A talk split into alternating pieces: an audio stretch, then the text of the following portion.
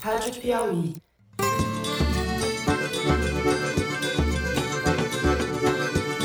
Olá, sou Fernando de Barros e Silva e a essa altura você já sabe que este não é o Foro de Teresina. É o segundo episódio do Sequestro da Amarelinha, uma série de cinco episódios narrativos conduzidos pela Piauí, a Suíça Info e a Rádio Novelo e apresentada pelos meus amigos José Roberto de Toledo e Jamil Chad. Fica aí com eles que vocês estão em muito boas mãos.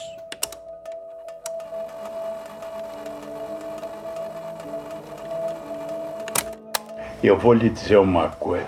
Se eu tive algum sucesso na FIFA, desculpe a falsa modéstia, Não. é que eu tive a felicidade de nascer no Brasil. Esse é o João Avelange, em entrevista à jornalista Daniela Pinheiro para a revista Piauí em 2011. Por quê? Porque nós temos o preto, o branco, o mulato, o índio, o amarelo, que é o japonês, temos tudo. Já tem o católico, o judeu, o protestante, o evangélico, tem tudo. E a senhora tem todas as culturas. Então senhora nasce dentro daquilo. A Daniela entrevistou o Avelange para o perfil que ela fez do ex-genro dele, então presidente da CBF, o Ricardo Teixeira. Esse é um perfil histórico e a gente vai falar dele outra hora, mas por enquanto, foca no sogrão. Quando a senhora vem para o mundo, por exemplo, o sueco sai da Suécia. Tudo é igual. Chega aqui, ele é um bobo e é um chato. Nós não. Eles têm medo da gente porque a gente tem uma sensibilidade que eles não têm. Então, quando eu cheguei aqui, vinha do Brasil, fiz um primeiro congresso, Isso a gente está falando de que ano? 1974. Eu vim com minha senhora. Você acha que o inglês dá um beijo num preto? Um alemão? Todo o africano com a mulher entrava no banquete, Ana Maria dava um beijo na mulher e no homem, e eu também. Podia ter vindo o mundo, ninguém votava em outra pessoa. Mas isso senhora aprende no Brasil. Eu me lembro, eu era menino, papai tinha uma casa grande lá no Cosme Velho, e quando nós nos levantávamos de manhã, a mamãe dizia, já deste um beijo na empregada? Vai dar. Olha, minha filha, é impressionante. Não dá para ignorar o resquício escravocrata na fala do Avelange. É um absurdo, eu sei. Mas eu vou pedir para você guardar essas alegorias do traquejo brasileiro do Avelange para a gente entender os pilares sobre os quais ele construiu o futebol como a gente conhece hoje. Nessa entrevista para Daniela Pinheiro, o Avelange está falando de quando ele chegou à FIFA, em 1974. A escalada de Avelange até a presidência da FIFA tem a ver com esse tal traquejo. Vamos relembrar o que a gente te contou no episódio passado. Avelange tinha como eleitora para virar presidente da FIFA algo que nenhum outro cartola europeu ou de qualquer parte do mundo poderia ter: a taça Jules Rimet vestida com a amarelinha. É que a seleção brasileira havia conquistado em definitivo a taça depois de ganhar três Copas do Mundo durante os 16 anos em que Avelange presidiu a CBD, a Confederação Brasileira de Desportos. A taça do mundo era nossa e, como diz a marchinha, com o brasileiro não há quem possa. Era um bom currículo para se candidatar para o emprego na FIFA. Mas currículo não bastava. Ele precisava conquistar a maioria dos votos das mais de 100 federações que compunham a entidade naquela época. Só assim seria eleito presidente. Um dia disse pra mim: peguei o negrinho e levei a tiracolo pra ganhar voto. O negrinho. Se referiu assim. Esse que está falando é o Juca Kifuri. E o negrinho que o Avelange levou a tiracolo se chamava Edson Arantes do Nascimento. mais conhecido como Pelé.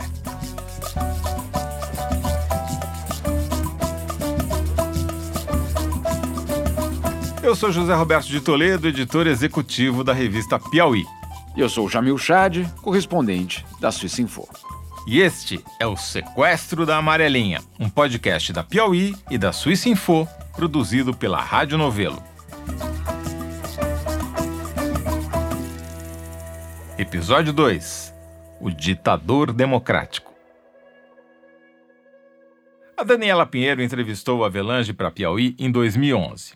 Ele morreu cinco anos depois, em 2016, aos 100 anos de idade. Quer dizer, ele tinha 95 quando deu a entrevista para Daniela, mas não tinha perdido a pose. O Avelange ele era empoderado, ele é assim, ele é mais que empoderado, ele é ele sabe do poder dele. E as pessoas ali tratavam ele de maneira muito diferente, com uma cerimônia com uma altivez, com uma reverência. Ele me pediu para eu ir de terno e gravata através da secretária. Quem conta essa história é o Walter Feldman, um político que virou secretário-geral da CBF quando Marco Polo Deonero foi eleito presidente. Eu fui de São Paulo para o Rio só para conhecê-lo, num escritório estilo inglês.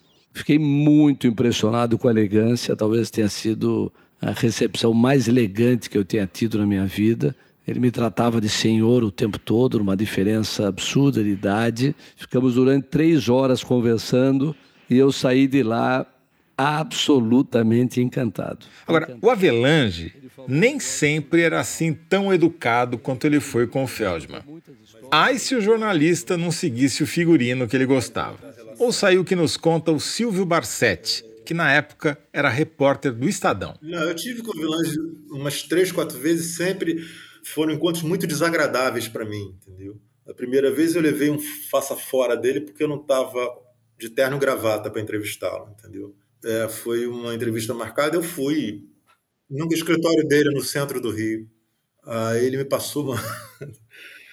não lembro exatamente é, as palavras, alguma coisa. Como é que você, um repórter do Estadão, vem numa entrevista dessa sem estar a caráter? Eu pedi desculpa para ele, ele deu uma entrevista rápida de má vontade.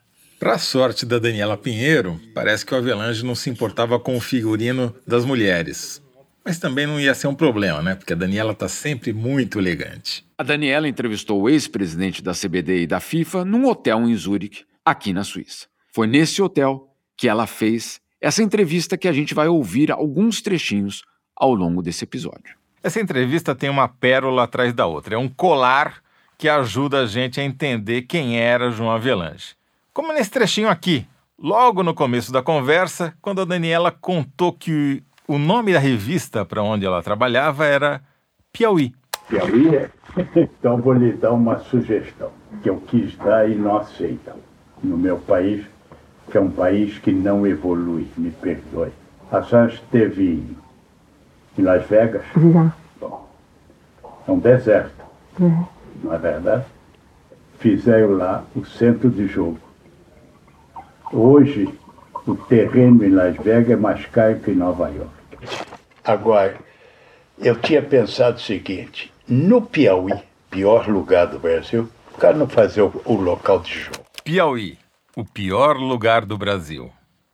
Perdão, piauienses. De volta para Avelange. Piauí tem um porto, tem tudo. Olha, daria uma outra vida. Não fazia nenhum mais no Brasil. Todo mundo tinha que ir lá. E quem é dos países limítrofes também tinham que ir. Sem a senhora fazer nada, mudava. Não me chama de senhora, né, doutora Avelange? Sei você, desculpe, minha filha. Não, imagina. Tá bom. Na altura eu tinha, sei lá, 37 anos. Eu falei assim: o senhor não precisa me chamar de senhora. Então eu tinha uma barreira que já separa os mortais daquela pessoa. Vamos dar uma rebobinada no tempo para entender quem era aquela pessoa. Em abril de 1912, Faustin Joseph Godefroy Avelange, o pai de João Avelange, tinha negócios a resolver no Peru. Ele morava na Bélgica, onde nasceu, e era negociante de armas e munições da casa Laporte et Fils. Avelange pai achou que o melhor trajeto para chegar à América do Sul era via Estados Unidos e comprou passagens num navio que havia zarpado de Southampton, na Inglaterra, pegaria passageiros na França antes de rumar para o porto de Nova York, do outro lado do Atlântico. Como filho, Avelange pai era um sujeito metódico. Mas naquele dia de abril de 1912, ele se atrasou e perdeu o embarque. Se tivesse embarcado, a história do futebol mundial poderia ter sido bem diferente. O navio que Avelange pai perdeu era o Titanic. Depois desse episódio de sorte, Faustin Joseph resolveu mudar seu destino. Embarcou para o Brasil, dessa vez com a esposa Malicuia. Quatro anos mais tarde, em 1916, nascia no Rio de Janeiro Jean-Marie Faustin Godefroy Avelange. Nasceu no Rio de Janeiro, mais especificamente no segundo andar da loja da casa Laporte Fils, que ficava na Rua da Alfândega, bem no centro. Coincidência ou não, anos mais tarde, naquela mesma rua, seria construída a sede da Confederação Brasileira de Desportos. É inacreditável essa história. É, o então Jean Avelange, que era o filho do meio, foi criado junto ao irmão mais velho, Jules, e a irmã caçula, Helena, num sistema de educação super rígido e falando seulement en français, s'il vous plaît. Falando francês, tentando jogar futebol, não dando muito certo e nadando muito. Nadando tanto que foi defender a bandeira brasileira nos Jogos Olímpicos de Berlim em 1936. Berlin sounds the curtain call for the greatest athletic show on earth. Bom, vamos refrescar sua memória de novo, caro ouvinte. O futebol não era a especialidade do Avelange. Ele jogou no Fluminense nos anos 30, mas o pai falou para ele que ele era um péssimo zagueiro e que era melhor ele se concentrar nas piscinas. Deu certo. Nas Olimpíadas de 1936, ele disputou as provas de 400 e de 1.500 metros livres, mas não trouxe nenhuma medalha. Não ganhou nada, mas voltou para o Brasil encantado com a Alemanha, então governada por Adolf Hitler. Hitler no livro Como Eles Roubaram o Jogo, do jornalista inglês David Yallop, um dos dossiês mais completos sobre as entranhas da FIFA, tem uma declaração do Avelange em que ele lista o que mais saltou aos olhos dele na Berlim dos anos 30. Abre aspas. A organização, a atenção para os detalhes, a eficiência. Fecha aspas. Mas em benefício do Avelange, é preciso dizer que não era só o autoritarismo europeu que ele admirava. 15 anos depois da Olimpíada de Berlim, em 1951, quando ele já era presidente da Federação Paulista de Natação, Avelange acompanhou a comitiva brasileira nos Jogos Pan-Americanos de Buenos Aires. E não foi o esporte, tipo assim, o Ademar Ferreira da Silva saltando maravilhosamente, que chamou a atenção do Avelange. De novo, o destaque do evento para ele foi a figura de um líder político. General Perón, que ha seguido el torneo en todos sus detalles. Aqui uma declaração do Avelange publicada no livro O Lado Sujo do Futebol, do jornalista Amaury Ribeiro Júnior. Abre aspas. Considero o lado mais marcante daquela competição a presença quase constante do presidente Perón. Fecha aspas. Naquela altura, o presidente argentino aproveitava a visibilidade do evento para angariar votos para sua reeleição. A frase mostra qual era a prioridade na cabeça do Avelange.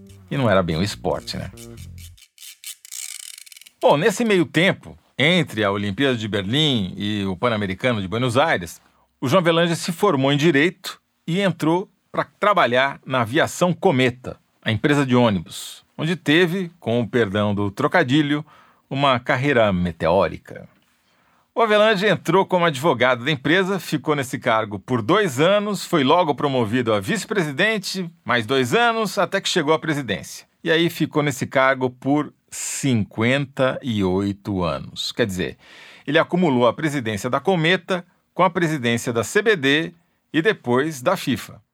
Em 1954, Avelange virou diretor de esportes aquáticos da CBD. E dá para dizer que a carreira do Avelange na CBD também foi tão meteórica quanto na Cometa. De diretor de esportes aquáticos, ele passou a vice-presidente de esportes amadores, que englobava 23 modalidades, até chegar à vice-presidência da confederação. Quer dizer, estava saindo da jaula a fera. Estava começando a Era Avelange. No primeiro episódio do Sequestro da Amarelinha, a gente falou muito sobre futebol. Hoje eu quero falar de crime no futebol, desde onde tudo começou. E para falar de crime, convidamos o repórter da Piauí que mais cobre o assunto. Tem vários livros publicados sobre crimes e criminosos. Fala aí, Alain de Abreu.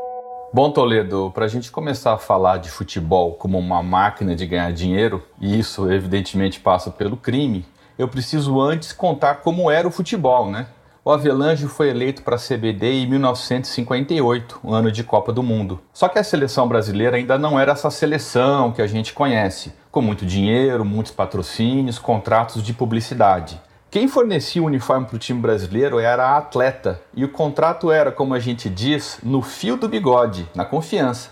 Naquela época não existia marketing esportivo. O logotipo da marca nem aparecia, ficava escondido na parte de dentro da gola, nas costas. Na apuração aqui para o podcast, eu conversei com o Antônio Bulgarelli, que é o herdeiro da marca Atleta. E ele me contou o seguinte: a seleção brasileira precisava de X camisetas. Aí a atleta fornecia as camisetas. Não tinha um contrato vultoso por anos a fio como é hoje em dia.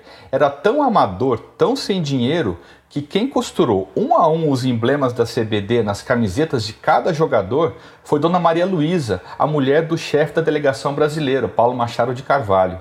Então, quando a seleção embarca para a Copa de 58, era tudo muito improvisado ainda. Vários relatos, e eu cito aqui um trecho da biografia do João Avelange, dizem que o dinheiro que a delegação tinha naquele momento era suficiente para chegar só até a Itália para os amistosos antes da Copa, que iria acontecer na Suécia. Até que, num encontro com o presidente Juscelino Kubitschek, o Avelange finalmente conseguiu descolar um empréstimo. Na entrevista que a Daniela Pinheiro fez com o Avelange em 2011, ele deixou claro que o Juscelino era literalmente da casa. Um era o Juscelino, outro Zé Maria de Alquimim. Então eles iam passar as férias de princípio do ano, janeiro, fevereiro, na casa do papai do Corme Velho. E os dois foram políticos excepcionais. Um presidente da República hum. e outro um dos maiores deputados que Minas tem. O Juscelino me tratava divinamente bem. Mas Avelange não ia ficar dependendo só de favor dos outros para bancar a escalada dele no esporte tinha um veículo que ia ajudar o negócio do esporte a atingir outra dimensão: a televisão. Bom, a televisão começou no Brasil de uma forma muito incipiente. Aqui de volta, o José Bonifácio de Oliveira Sobrinho, o Boni, memória viva da televisão brasileira. E produção de televisão custa caro. Dizer, você tinha uma progressão da televisão determinada pela progressão de aparelhos de televisão. Na medida que crescia o mercado, você poderia investir mais em produção. E o mercado ficou parado durante muito tempo. É, nos primeiros dez anos, havia uma disputa muito grande entre as emissoras pelos artistas e pela verba publicitária, mas ela não pagava nem o salário dos contatos, nem pensamento em lucro existia. Era como se livrar do prejuízo. Você imagina que é, nós tínhamos aí, nessa época, quando a televisão deslanchou, os anos 69, 70, nós tínhamos 3 milhões de aparelhos de televisão no Brasil inteiro. É, como hoje você considera que tem aproximadamente quase 100. Avelange, macaco velho, entendeu essa explosão do mercado televisivo e mais do que isso, ele vislumbrou a montanha de dinheiro que as transmissões dos jogos de futebol para esses novos milhões de aparelhos de televisão poderiam render para a FIFA e, claro, para quem mais estivesse nesse jogo. Né? É, então, naquele momento, não havia mercado publicitário, quer dizer, não havia como sustentar a televisão. E ela praticamente deu um salto de 3 para 30 em 1970 com a Copa do Mundo. Ela multiplicou por 10 o número de aparelhos, aproximadamente. Esse é um evento marcante na história da televisão. Quer dizer, a contribuição da televisão para a Copa do Mundo e a contribuição da Copa do Mundo para a televisão. O mercado de televisão, eu considero um marco 1970. É uma ligação íntima com a nossa Copa. Mas vamos voltar para a cronologia da coisa. Com o apoio do Silvio Pacheco, presidente da CBD na época, o Avelange começou, lá em 1957, a campanha dele para presidir a confederação. E aí deu uma palhinha da imensa capacidade de articulação política que ele demonstrou durante a vida inteira. Ele sabia que o comando do futebol brasileiro era disputado por dois feudos, o dos cartolas paulistas e o dos cartolas cariocas. Ele precisava ser o favorito dos dois lados. No Rio, com o apoio do Silvio Pacheco, estava tudo dominado. Agora, para também poder chamar São Paulo de sua, o Avelange precisava de alguém tão forte quanto. E não é que ele encontrou? O nome do rapaz era Paulo Machado de Carvalho, que era tão importante que virou um nome do estádio do Paquembu. Ah, que saudades do Paquembu, viu, Toledo? É, Naquela altura, ele era dirigente do São Paulo Futebol Clube, que tinha sido campeão paulista naquele ano. Naquele tempo a gente ganhava título ainda, mas enfim.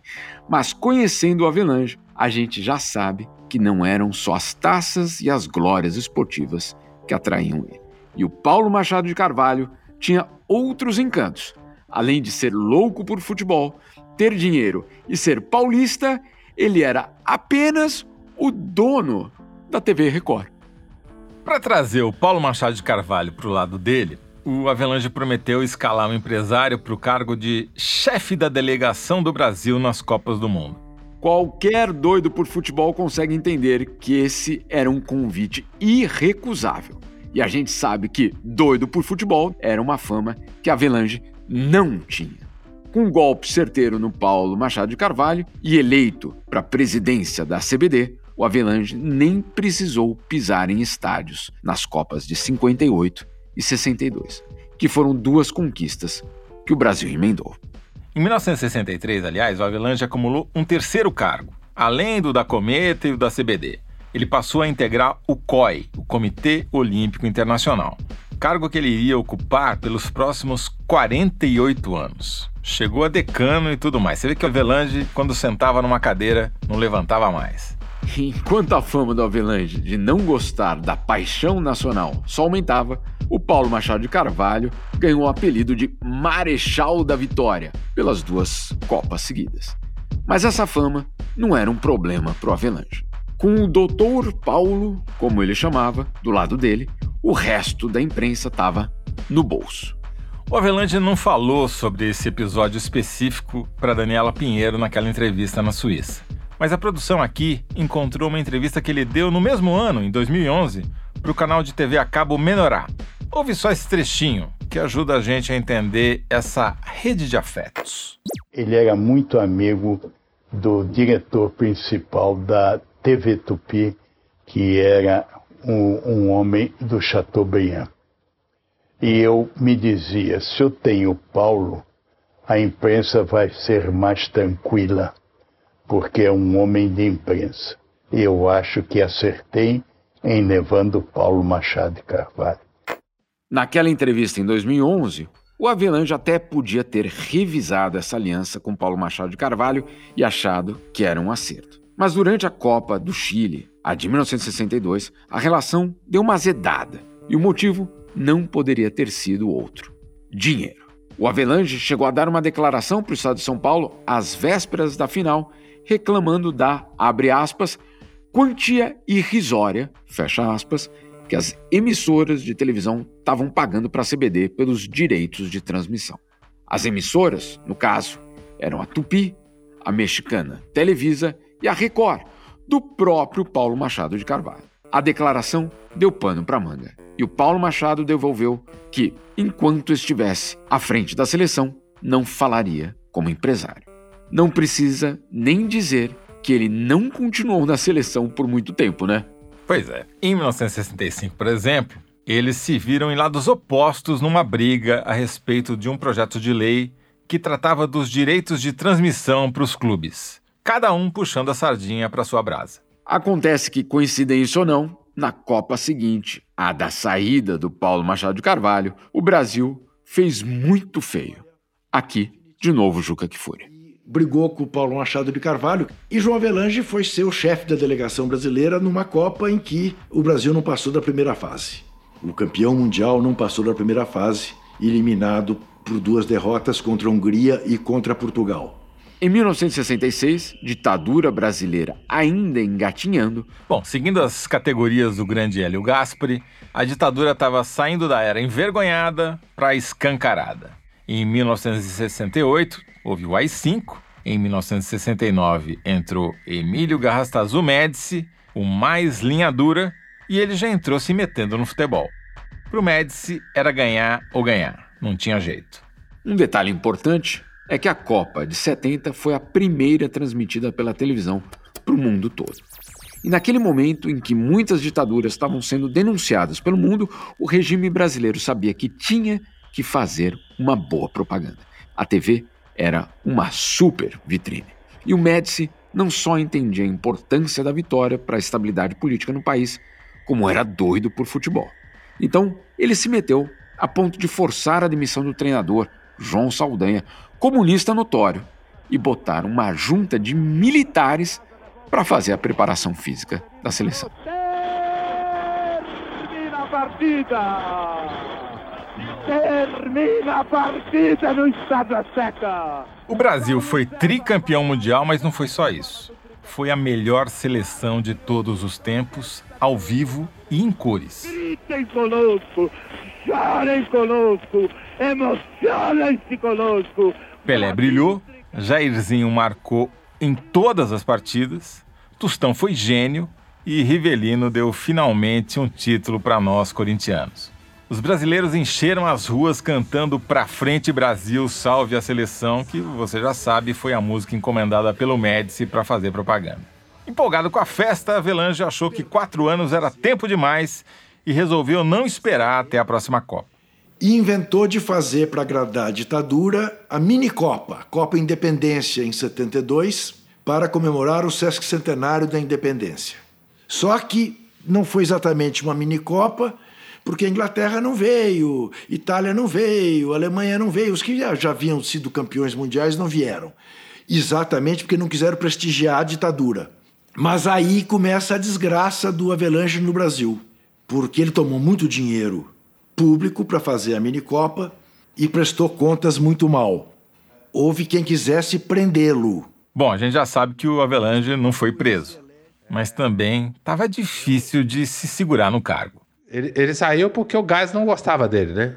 Ele ia ser destituído, certo? Esse é o Mário Rosa, jornalista, escritor e especialista em gestão de crise. Ele tem, assim, um tipo preferido de crise que ele gosta de administrar. Trabalhei com todas as crises da cartolagem, que eu acho que é o motivo de eu estar aqui. Claro que é esse o motivo. Não é exagero dizer que o Mário Rosa é doutor honoris causa em cartolagem. E bom, ele estava falando que a Avelange estava na Berlinda porque o general Ernesto Geisel, o quarto presidente da ditadura, não ia com a cara dele. O Geisel porque ele era mais amigo do Médici. Eram grupos diferentes e tudo mais. O núcleo de poder tinha trocado, né? Mas o Geisel queria tomar aquilo ali.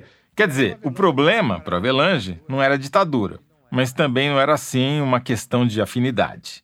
A nossa produção encontrou uma reportagem no acervo da revista Playboy, na edição de maio de 1994. É um apanhado dos rombos do Avelange na CBD que foram acobertados pela ditadura. Vou ler um trechinho aqui. Abre aspas. Sua administração na CBD foi marcada por desvios contábeis, que só foram conhecidos em 1974, quando o general Ernesto Geisel recebeu os informes do Serviço Nacional de Informações.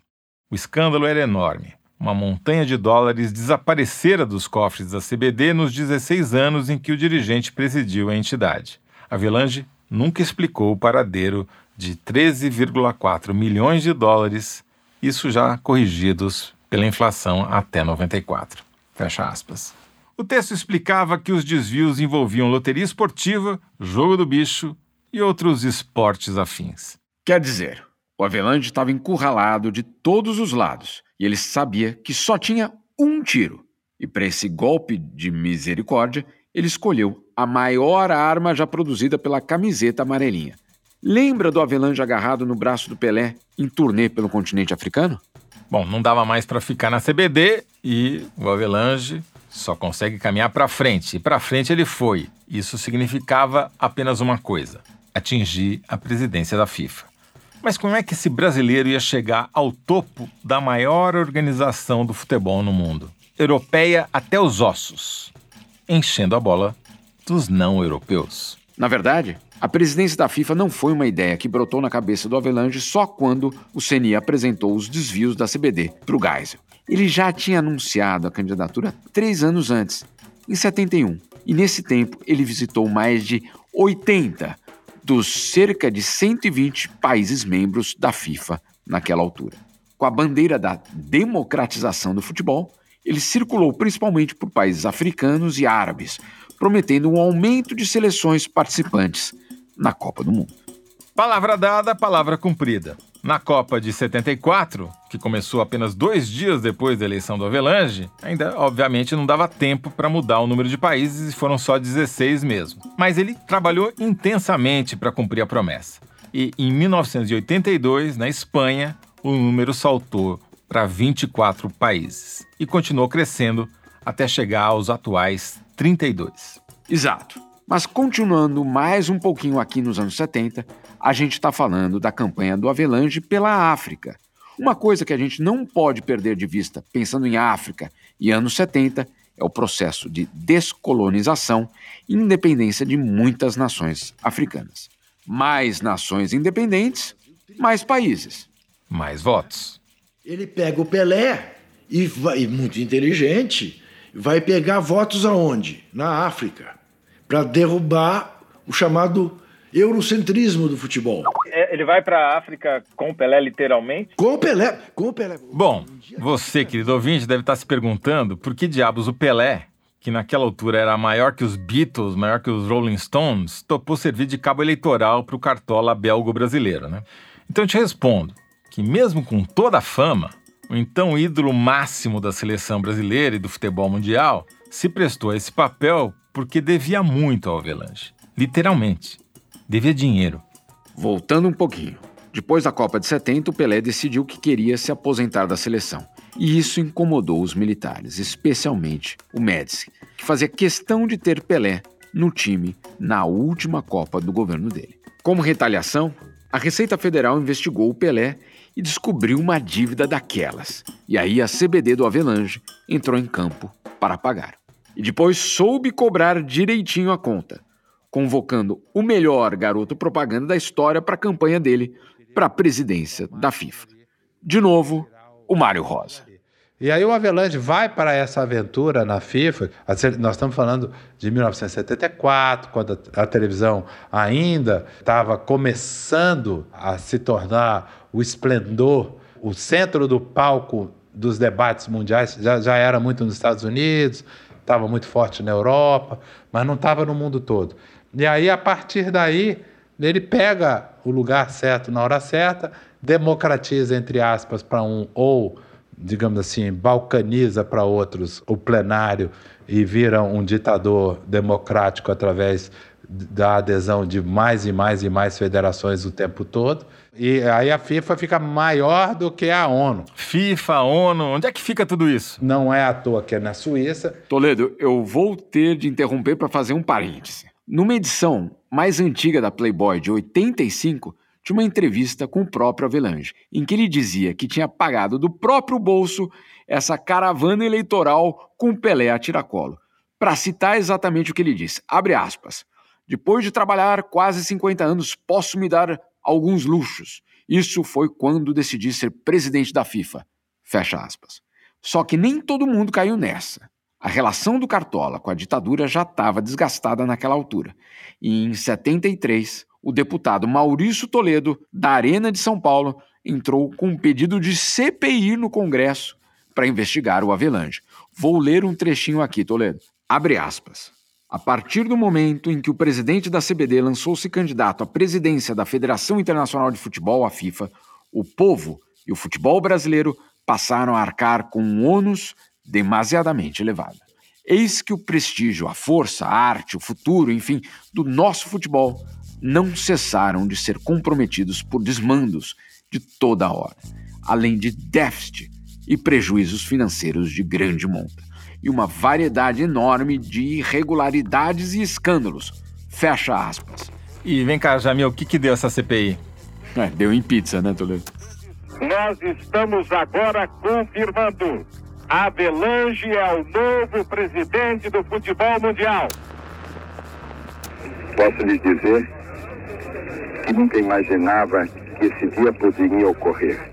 E aí a ditadura não o prende, segundo segundo relatava o então ministro da Educação, Ney Braga, uh, não o prenderam porque ele era o segundo brasileiro mais conhecido do mundo. Só perdia pro Pelé. Não só não prenderam Avelange, como chegaram a um acordo para deixar todas as partes contentes. Mas o avisaram. você trate de cuidar da FIFA, fique aí, CBD não tem mais para você. E puseram o almirante Heleno Nunes, presidente da Arena no Rio, na presidência da CBD. É quando se cria aquela ideia de onde a Arena vai mal, um clube no Nacional, e o Campeonato Brasileiro chega a ter 94 clubes. Bom, esse esquema. Bom, esse esquema não interessa muito para nossa história, não. Chega de Brasil, pelo menos geograficamente. Quero falar de FIFA. E para falar de FIFA, não tem como não falar de patrocínio. Quem dava as cartas na FIFA desde os anos 60 era Adidas.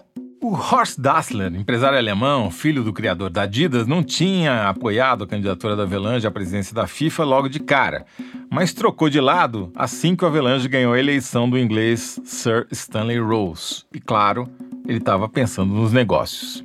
Uma vez eleito, o Avelange apertou a mão do Dassler e não soltou mais. Com os dois juntos, cresceu muito a parceria entre a FIFA e a Adidas, uma parceria que continua até hoje, quase meio século depois. Anos depois, o Horst fundou a ISL, através da qual a Adidas assumiu o controle de direitos de transmissão de grandes eventos esportivos internacionais, Olimpíada e Copa do Mundo incluídas no pacote. Essa ISL é a empresa de marketing esportivo International Sport and Leisure, criada pelos Dassler na Suíça em 1982. Essa história está contada em mais detalhes no livro Jogo Sujo, do jornalista inglês Andrew Jennings. Eu nunca me esqueço quando assinei o primeiro contrato da FIFA com a Coca-Cola. Era o Al Killing, o presidente. Ele me disse, Tony Avelanche, nós podemos assinar em Londres? Eu disse, posso. E fui a Londres. Ele fez uma exposição diante todos os jornalistas, todo mundo, e assinamos. Quando terminamos a cidade, deu a palavra. A primeira pergunta que me faz um jornalista inglês, ele diz, uh, qual é o seu interesse na assinatura desse contrato? Veja a maldade. Podia perguntar qual foi a vantagem que a FIFA teve na assinatura. Eu deixei passar uma fração de segundos e disse ele, uma vez por ano, precisamente na segunda quinzena de outubro, eu tomo um copo de Coca-Cola. Foi uma gargalhada e acabou a sessão. Esse foi mais um trecho da entrevista que o Avelange deu para Daniela Pinheiro em 2011.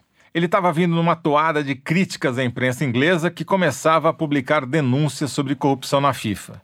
E a Daniela perguntou: Agora, doutora Avelange, quando surge assim esses documentários de jornalistas ingleses com documento não é simplista achar que é só uma coisa de uma guerra de imprensa isso chateada é, isso é preparado, como... porque eles sempre mandaram em todo mundo. Então, mais fácil é dizer que a Chai se vende, que eu me vendo, que ele se vende. Porque só nós que nos vendemos, eles não. Porque só nós é que não prestamos, eles não. Ah, esse cara era um sabão, né, Toledo? Porra, é o pior tipo de entrevistado. Minha solidariedade aí a Daniela. Mas voltando aqui para a conversa com Juca Kifuri, ele tocou num ponto fundamental para entender por que era tão lucrativo assim patrocinar Copas do Mundo. Porque lembremos, 70 é a primeira Copa transmitida para o mundo inteiro. 70 estabelece aquilo que o, que o McLuhan chamava da aldeia global. Bom, citou McLuhan, me levou direto para as salas da ECA na Faculdade de Jornalismo da USP. O meio é a mensagem, tá aí a chave e a chave é a televisão. 74, a Copa já é transmitida em cores para o mundo inteiro. O Avelange se dá conta disso, do que ele tinha na mão. Se associa com a ISL, com os irmãos Dassler, da Adidas, cujos enriqueceram vendendo coturno para as tropas nazistas. As três listrinhas da Adidas nos uniformes de seleção do mundo todo na maior vitrine possível. A ISL, do mesmo Dassler da Adidas, aliás, foi contratada da FIFA durante toda a gestão do Avelange. Com a dobradinha Dassler-Avelange, saíram ganhando os dirigentes, as empresas de marketing, os patrocinadores e as emissoras de TV. É, a gestão de Avelange no comando da FIFA, assim como tudo no mundo, tem dois lados. O lado bom foi que o esporte começou a ser valorizado com contratos mais longos que permitiam um planejamento robusto. O lado nem tão bom assim é que essas empresas iam controlando cada vez mais o esporte conforme o valor que pagavam. Quando eu cheguei à FIFA, se eu lhe jurar, e a senhora não acreditar, tem direito. Não tinha 20 dólares em caixa. 74 fiz a primeira Copa do Mundo, 78 na Argentina. Receita bruta, ouça bem. 78 milhões de dólares. Quatro anos depois, Copa do Mundo na Espanha, 82 milhões de dólares. Aí eu mudei completamente, saí de 16 para 32. E aí já fui a 500 milhões de dólares. Mas isso com essa invenção da venda de direitos de transmissão? Também foi, foi Também. isso, exatamente. E quem comprou primeiro foi aquele pessoal do México, né? o Canedo, o Ascarga e tudo, na verdade. E a televisão é uma força. A senhora não queira, não queira, não queira, mas a senhora tem que estar ligado a ela. Goste, não goste, elas podem dizer o que quer, mas é o maior veículo que há no mundo. Há uma Copa do Mundo hoje, minha filha, superposta. Quer dizer, você vê um jogo 10, 20 vezes que eles passam. Então, chama-se por. Sabe quantas pessoas assistem no mundo uma Copa do Mundo superposta? 42 bilhões. Só não acredita. Então veja o que é o futebol. Os Jogos Olímpicos não chegam a 22. Tá certo? Hoje vai a 4 bilhões e 600 milhões de dólares. Quanto vale uma Copa do Mundo hoje? Exatamente. A FIFA, ao mesmo tempo que multiplicou as suas fontes de receita, concentrou nesse esquema montado pelo Avelange os acordos de negócios com poucas empresas. Sem meias palavras, principalmente em uma empresa, a ISL do Dassler. Ela fazia a intermediação dos acordos, pagava as propinas e jogava o meio de campo que a FIFA não podia fazer. Era o chamado círculo vicioso. A ISL, com a Avelange, tinha a liberdade de cobrar quanto quisesse pelos direitos que adquiria da FIFA pelas transmissões desses campeonatos. Me lembra aí, Jamil, onde é que todo esse esquema acontecia? Qual era o paraíso do Avelange, do Dassler e companhia? Aqui na Suíça. E por que a Suíça? E por que a Suíça? Eu fiz essa pergunta de um milhão de dólares ou mais para o Cláudio Barbosa, mais conhecido como Tony, o doleiro que a gente ouviu no episódio anterior, nosso consultor para sacanagens e afins. Qual a característica do sistema financeiro suíço que atraía esse tipo de negócio? Ele surge do cliente, por exemplo, teve muita gente que veio fugindo da guerra e tinha dinheiro na Europa e teve que jogar em algum lugar. A Suíça era um país neutro, que tinha é, segurança, tanto política como econômica. Existiam as contas numeradas, antigamente eram contas numeradas, é, um mundo atrás não necessitava de identificação. Então, muito de clientes meus, é, meus que eu digo, veio do, do pai do Dario Messi, o seu Mórdico. Esses clientes eram pessoas mais velhas e eles tinham contas no exterior. Chegam no Brasil, para que, que ele vai pagar imposto? Ou seja, o crime dele aí é uma sonegação fiscal. É porque muito da América do Sul, como Argentina, Uruguai e no Brasil, tem uma colônia italiana, uma colônia alemã, uma colônia polonesa e por aí, e várias, né? Então usava-se muito a Suíça pela segurança pós-guerra. Entendi. Quer dizer, o cara, o país dele podia estar invadido, por exemplo, ele recorria à Suíça para depositar o dinheiro e depois tentava trazer de lá. Exatamente, porque naquele momento a Suíça foi neutra numa guerra. A Espanha também foi neutra, mas a Espanha tinha problemas políticos, não tinha segurança bancária da Suíça. Então, na verdade, para você guardar dinheiro, você procura um país que tenha segurança bancária. É, Toledo, a história da Suíça se confunde, na verdade, com a história das contas secretas, né? A primeira lei estabelecendo isso foi registrada em 1713 aqui em Genebra. Nos séculos seguintes, foi justamente essa realidade que atraiu aos bancos do país o dinheiro de quem? Da aristocracia da Europa, fugindo uma certa revolução francesa, de golpes, de conflitos, enfim, é uma história longa. Mas aí em 1934, esse sigilo passou a fazer parte das leis federais do país. Agora, o que é o sigilo? É simplesmente não repassar os dados do cliente para a justiça, e muito menos para a Receita, e muito menos para outro país. 50 anos depois, num referendo, a proposta de tornar as contas mais transparentes, incrível, foi derrotada nas urnas. Mais de 70% dos suíços votaram contra o fim do sigilo bancário. De uma certa forma, essa é uma realidade que continua tendo certo apoio, inclusive de parte da imprensa. Numa negociação com a União Europeia, o então presidente da Suíça, Kaspar Williger, disse uma frase que, na verdade, entrou para a história aqui no país: O segredo bancário não é negociável, disse ele. Nove anos depois, olha que surpresa, ele foi eleito presidente do conselho do UBS, um dos maiores bancos da Suíça. Bom, mas olha, é, a verdade, Toledo, é que esse sigilo começou a mudar e hoje ele não é absoluto como a gente pensa. O que aconteceu é que, em 2001, no dia 11 de setembro, um ataque contra as Torres Gêmeas dos Estados Unidos fez o governo americano lançar uma guerra contra o terror. E naquele momento a Casa Branca passou a pressionar todos os seus parceiros para que colaborassem na luta contra o Bin Laden e seus amigos. Agora, Toledo, adivinha onde morava o irmão do Bin Laden que cuidava da grana? Óbvio, aqui em Genebra. A pressão aumentou ainda mais em 2008, quando explodiu a crise financeira e tivemos, por exemplo, a quebra do Lehman Brothers. Precisando de dinheiro para arcar com seus resgates bilionários e em busca dos invasores, os países, principalmente os países ricos, voltaram a pressionar a Suíça para deixar de ser a válvula de escape do sistema financeiro internacional. Ali, o segredo bancário foi uma vez mais afetado. E a Suíça foi obrigada a passar a colaborar, inclusive porque a imagem estava já sendo duramente afetada num mundo que não mais tolerava essas válvulas do sistema financeiro internacional.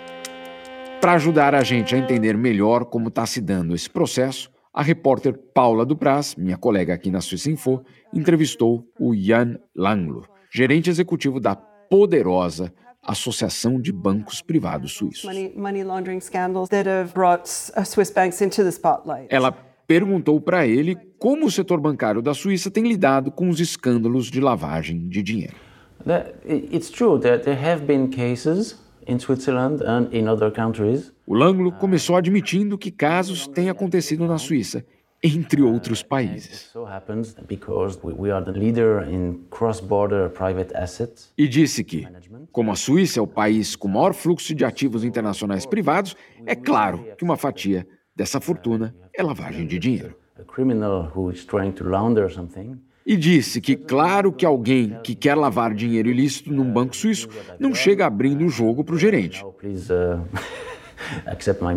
E que cada vez que um caso criminoso vem à tona, isso causa um constrangimento e mancha a reputação dos bancos suíços, que é uma coisa que está sendo cada vez mais controlada.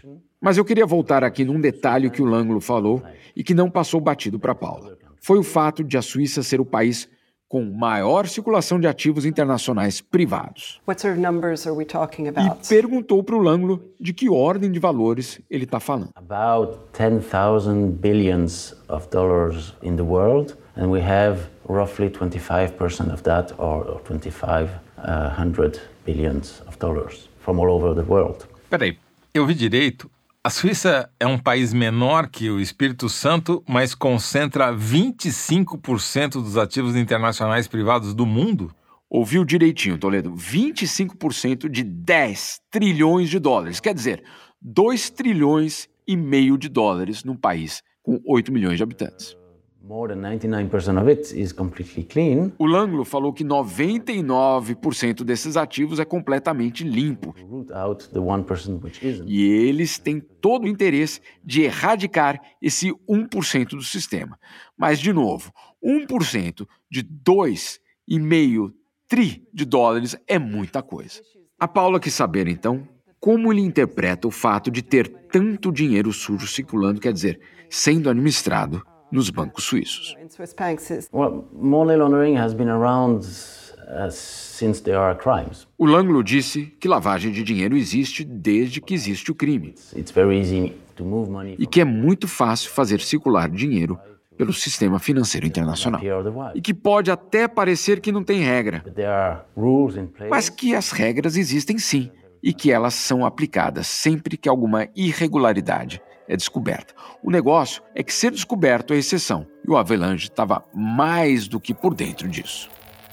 As duas representações finais da Copa do Mundo, brasileiros e italianos na finalíssima de 1970. A moeda é atirada para o ar, vai ser iniciado dentro de instantes Brasil e Argentina pelas quartas de finais da Copa do Mundo de 1974. Atenção! Em 8 segundos, formação da rede de emissoras brasileiras para a Copa 78. A sorte está lançada. A seleção brasileira já está a caminho da Europa para a Copa de 82.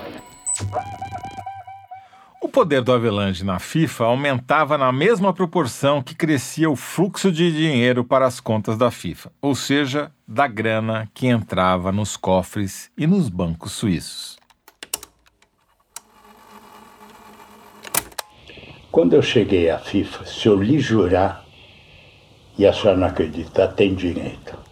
Não tinha 20 dólares em caixa.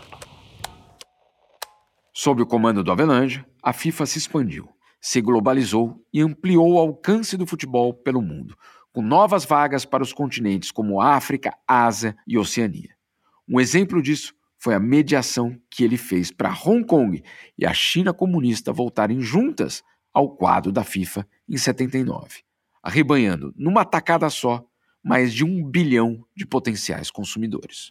E ao mesmo tempo em que a receita ia aumentando, cada país que ia sendo integrado à FIFA aumentava também o eleitorado do Avelange. Quer dizer, a democracia dentro da instituição era mediada pelo dinheiro e pela troca de favores. No fim das contas, todas as decisões tinham que ter o aval do imperador.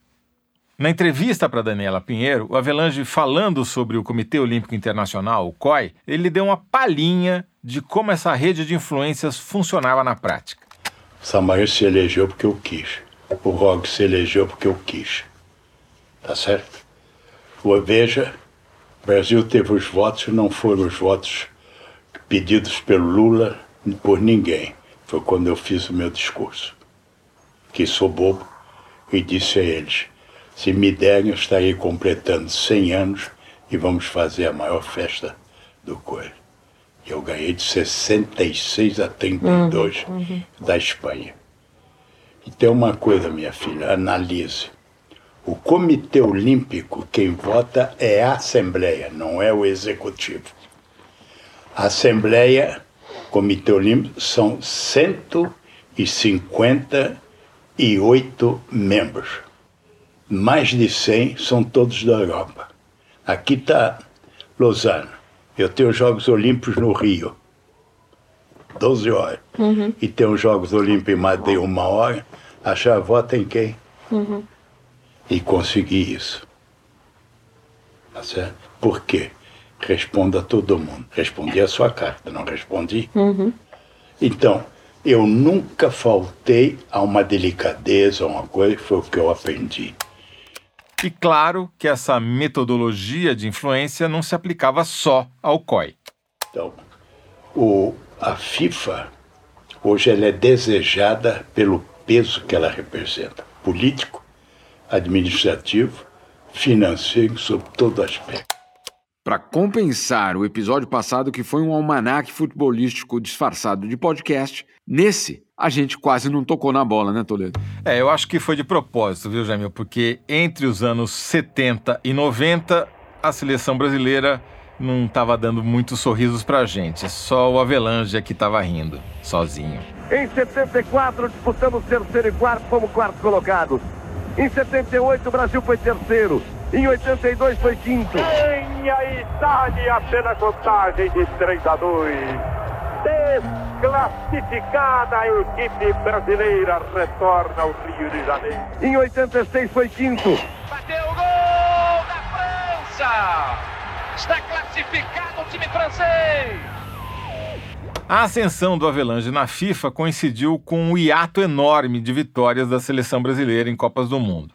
Esse último gol aí que você ouviu, por exemplo, nos pênaltis, marcou a derrota de uma das maiores seleções que o país já teve, a seleção de 1986. E essa Copa específica, com uma seleção que tinha Zico, Sócrates e Careca, era para ter acontecido no Brasil.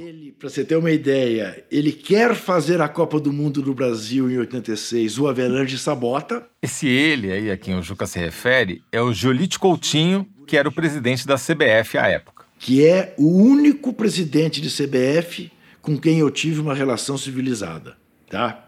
Porque era um empresário decente. O Julite não fazia parte da patota do Avelange.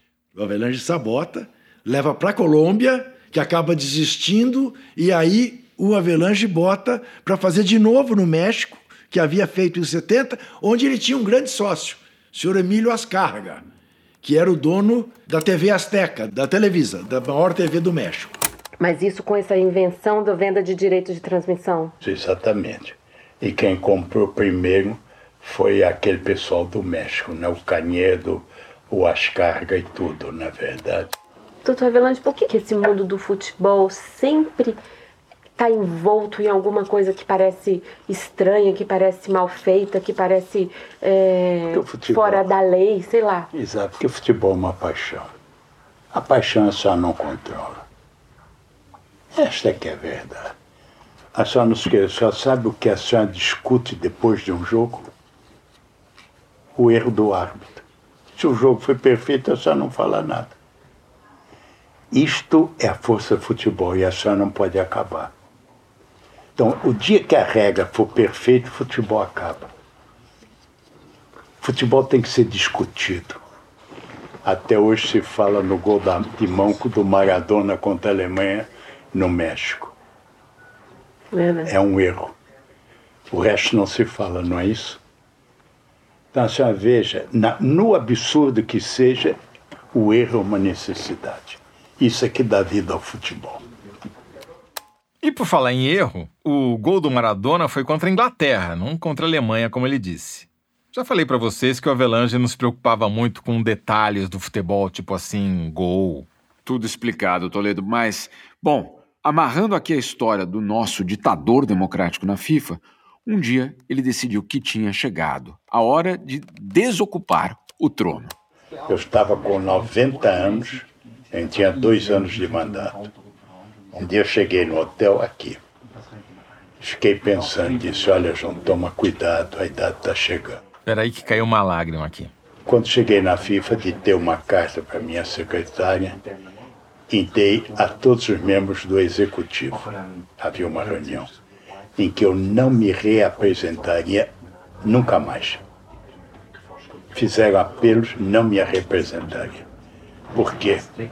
A senhora não isso vai, que Deus lhe dê isso. Senhora, quando chegar a 90 anos, vai ver que come, sem sentir começa a descer a escada da vida. E tudo que a senhora tiver feito aqui vai ser esquecido. Mas você acreditou que ele estava preparado para ser esquecido, Jamil? Eu me saí bem na FIFA na Europa. Você acha que alguém ficou contente? Não. Ninguém. Isso é ficou o quê? contente o Blatter, que eu trouxe ele da Longines para dentro da FIFA e se tornou-se um dos homens mais importantes do mundo. Já quer quer, quer nem futebol é futebol. Então, agora, eu gosto dele, esteve ao meu lado e fui eu que o trouxe do dia que eu entrei, o Blatter foi a minha continuidade, e ao dia que ele vai sair, 40 anos estamos mandando. Sem mexer em nada, tá certo? É isso que o Brasil nos ensina. Tá bom? Quem é que não quer sentar nessa cadeira? Achar no Rio, no Brasil, sabe quem é o Blatter? Sabe quem é o presidente da Suíça? A senhora acha que ele não tem inveja do Blatter? O Joseph Blatter, você já deve saber quem é, né? Foi quem substituiu o Avelange na FIFA e ficou como presidente até 2015. Mais tarde a gente vai falar sobre ele. E o presidente da Suíça, por acaso você sabe quem é? Acho que só o Jamil deve saber, né? Eu sei, Toledo. Eu moro aqui, né? O Gui Parmelan, inclusive, a gente vai no mesmo supermercado, pra você ter ideia. Não precisei nem gugar. Mas vamos voltar para o que o Avelange está falando. Em 98, ele botou um sucessor na FIFA e voltou para o Brasil. Só que, bom, para a CBF, ele já tinha voltado fazia quase uma década usando a figura do seu genro. Você ouvinte, sabe quem é o genro do Avelange? E o nome Ricardo Teixeira te diz alguma coisa? Se a senhora um dia tivesse que definir a malandragem, a chama-se Ricardo Teixeira.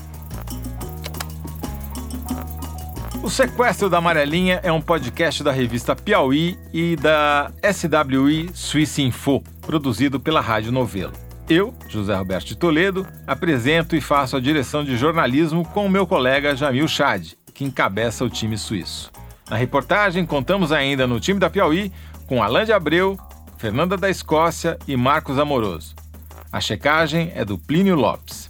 O time da Swiss Info tem coordenação do Dale Bechtel reportagem da Paula Dubras e consultoria da Suzanne Hever. A coordenação do podcast é da Evelyn Argenta, da Rádio Novelo, com apoio da Branca Viana, da Paula Scarpim e do Vitor Hugo Brandalize. A produção é da Gabriela Varela, da Marcelle Darieux e do Marcel Riso. A produção executiva é do Guilherme Alpendre. O roteiro foi escrito pela Clara Rellstab e pelo Gabriel Maria.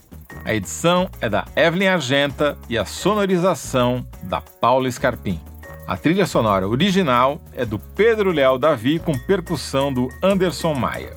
A finalização e a mixagem são do Henrique Xiurxiu. A coordenação digital é da Juliana Jäger e da Bia Ribeiro e a promoção é da Mari Faria. A identidade visual é do Kai Reusser. A gente agradece a Daniela Pinheiro pelos áudios preciosos da entrevista com João Velange em 2011. Este episódio usa áudios também da Rádio Guaíba, Rádio Nacional, Rádio Globo, Rede Globo de Televisão, TV Bandeirantes, dos arquivos da Fox Films e Menorá TV. Obrigado e até a semana que vem.